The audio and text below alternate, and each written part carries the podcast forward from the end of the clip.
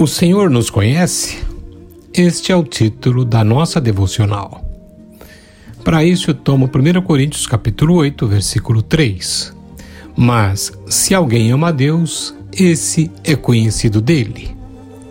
O ensino de Paulo em 1 Coríntios 8, acerca de comida sacrificada a ídolos, tem como premissa o amor.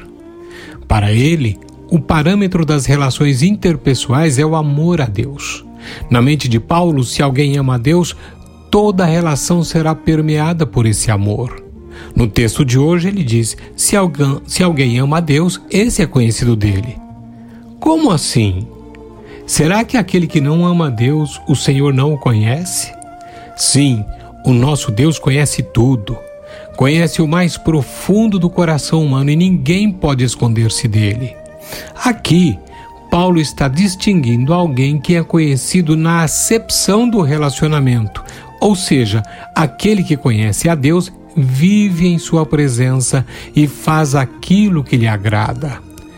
Todavia, muitos dizem amar a Deus, mas o negam com as suas atitudes em relação ao seu semelhante.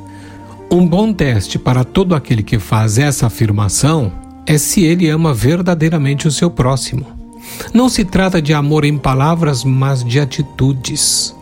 Quem ama a Deus não fala mal de pessoas, não sedimenta diferenças, não possui sentimentos de vingança e não trama contra os outros. Somos conhecidos de Deus? Responda essa pergunta diante do seu espelho. Faça também comigo essa oração, ou mais ou menos parecido.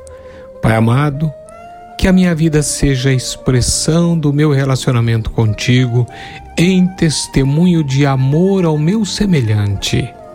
Em nome de Jesus. Amém.